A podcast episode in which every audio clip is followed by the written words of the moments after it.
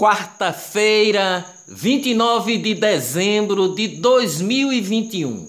Bahia contabiliza 21 mortos e mais de 34 mil desabrigados pelas chuvas no sul do estado.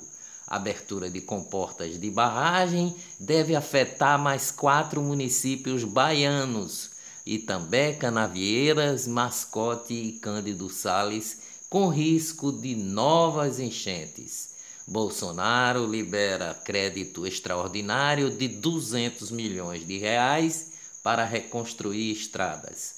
Chuva provoca destruição e deixa desabrigados em Salinas, Minas Gerais. Nível dos rios mais importantes da região, conhecidos como Bananal, Ribeirão e Salinas, subiu e a água inundou o município de Salinas. Piauí, Bolsonaro reconhecerá estado de calamidade. Ministro da Saúde, Marcelo Queiroga, anuncia repasse de 12 milhões a municípios atingidos. Chuvas causam prejuízos aos produtores de frutas de Petrolina em Pernambuco. Chuvas intensas se deslocam da Bahia para Minas Gerais, Rio de Janeiro e São Paulo, prevê o Instituto Nacional de Meteorologia. Tribunal de Contas da União determinou ao Conselho Nacional de Justiça e a Álvares e Marçal, administradora judicial da Odebrecht, que forneçam documentos sobre o rompimento do vínculo entre o ex-juiz Sérgio Moro e encaminhe informações acerca do número de processos de recuperação judicial em que empresas do grupo Álvares e Marçal atuam ou atuaram na qualidade de administradoras judiciais desde o ano de 2013. O juiz de direito João de Oliveira Rodrigues Filho, da primeira vara de falências de São Paulo, suspendeu os pagamentos da Odebrecht à empresa Álvares e Marçal. Energia solar no projeto São Francisco é inviável, diz o engenheiro José Carlos Braga, especialista em energias renováveis. Afirma o engenheiro que durante oito anos o antigo Ministério da Integração Nacional estudou o assunto e decidiu que o projeto é impraticável. Na Índia, um projeto semelhante está sendo executado. Olá, eu sou o jornalista Ivan Maurício e estas são as notícias mais importantes do dia. Tudo o que você precisa saber para ficar bem informado. Seis anos depois o perito criminal que atuou no caso Beatriz é demitido pelo governador Paulo Câmara. Seis anos depois, o governador Paulo Câmara admite a federalização da investigação do caso Beatriz. Beatriz Angélica Mota, de sete anos, foi assassinada com 42 facadas durante uma festa de formatura no colégio Nossa Senhora Auxiliadora em Petrolina, onde estudava e seu pai dava aula. Nenhum suspeito foi preso. Impunidade. Gripe H3N2, alta de casos de gripe, coloca 110 pacientes em fila de esperas por leitos em Pernambuco. Uma festa realizada dentro da cadeia pública de Goiânia, na zona da mata de Pernambuco, teve show de um MC e uma mulher rebolando até o chão. Segundo a Secretaria de Ressocialização, o, é, o caso aconteceu na sexta-feira, 24 de dezembro, véspera de Natal. Um servidor público foi afastado e três detentos devem ser transferidos de acordo com o governo do estado. Petrobras supera 6 bilhões em recursos recuperados da Lava Jato. Se foram recuperados, é porque foram roubados. Presidente Bolsonaro edita medida provisória que obriga cartórios a adotarem serviços eletrônicos. Segundo o governo federal, o objetivo é melhorar e desburocratizar ainda mais o ambiente de negócios no país. Apresentador do SBT Celso Portioli revelou nas suas redes sociais ontem que descobriu recentemente um câncer de bexiga.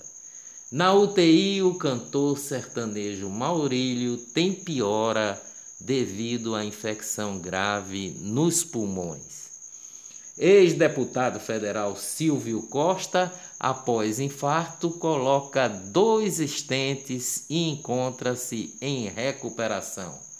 Morre Hugo Maradona, irmão de Diego Maradona, aos 52 anos, na Itália. Economia no Brasil. Número de ocupados cresce e desemprego fica em 12,1%. Com isso, o número de pessoas que estão em busca de trabalho caiu, chegando a 12 milhões e 900 mil pessoas. Preço do etanol cai em 18 estados e no Distrito Federal.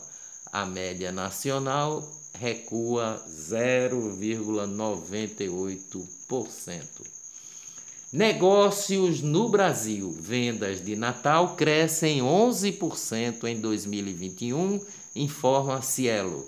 O setor de turismo teve destaque nesse aumento. O Cielo, anteriormente Visanet Brasil, é uma empresa brasileira de serviços financeiros. Atua como adquirente de multibandeiras, sendo uma das responsáveis pela captura, transmissão e liquidação financeira de transações com cartões de crédito e débito.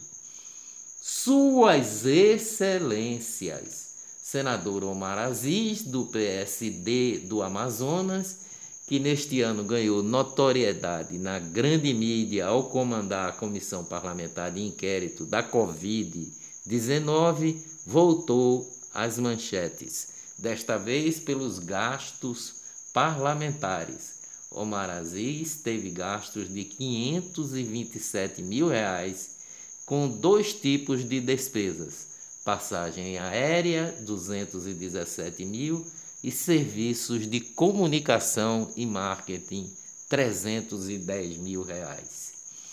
Recorde de gastos com cartões corporativos do governo federal ainda pertence ao ex-presidente Lula mais de 80 milhões em 2010, ano eleitoral, e o segundo lugar nos gastos foi em 2007 e vem Lula novamente gastando 76 milhões do meu e do seu imposto. Os Supremos da Corte.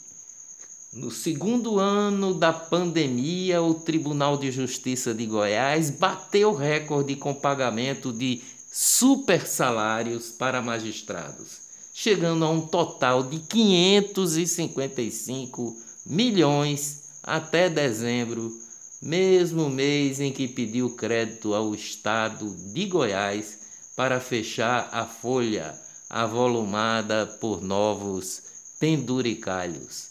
O estado de Goiás recentemente assinou um termo de acordo com o governo federal, aonde praticamente admite a sua falência.